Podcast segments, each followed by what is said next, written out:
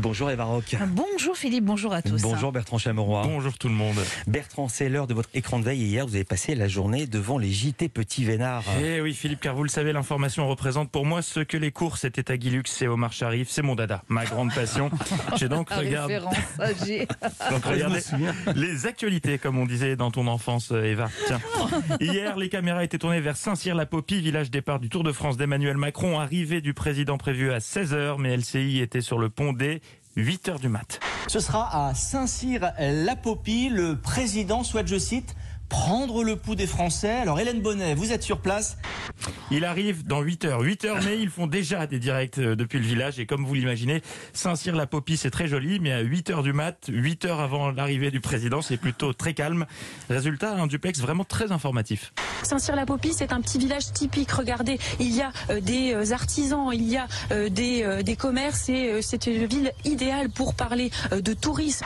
Ça valait le coup Voilà. de se lever tôt. Merci. Surtout, n'hésitez pas à nous interrompre s'il ne se passe rien.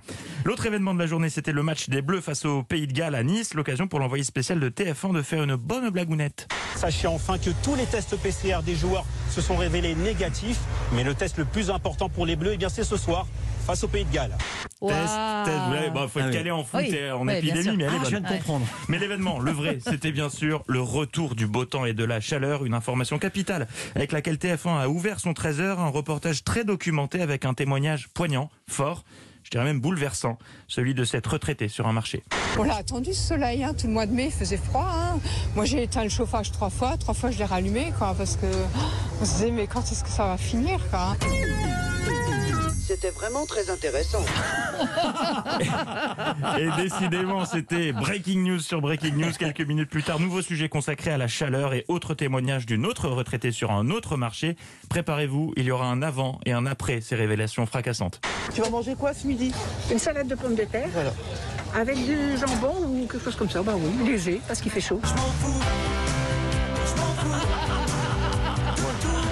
Que- Clairement. hein. Euh, en fait, les premières minutes du 13h de TF1, c'est comme faire un Skype avec ses grands-parents, sauf que là, bah, on connaît pas ces personnes âgées qui nous racontent leur vie. Et on referme ce point info avec cet étrange phénomène. Il se passe des choses étranges sur ces news. Alors, je ne parle pas des débats, mais d'un vrai phénomène bizarre. Je sais pas si c'est parce qu'ils essaient de brancher des trucs sur le matériel d'Europe 1, mais ils ont dû appuyer sur un bouton auquel il fallait pas toucher. Écoutez. Les régionales en Ile-de-France. Résultat de notre sondage Opinionway. Mais non, Et c'est gratuit pour les filles jusqu'à minuit. mais non, c'est pas vrai. L'écho a duré comme ça une bonne vingtaine de secondes euh, que je vous épargne. Réaction du journaliste une fois l'incident terminé. Ah, merci beaucoup. Et du coup, si on fait apparaître le sondage, on a le- l'écho, c'est ça?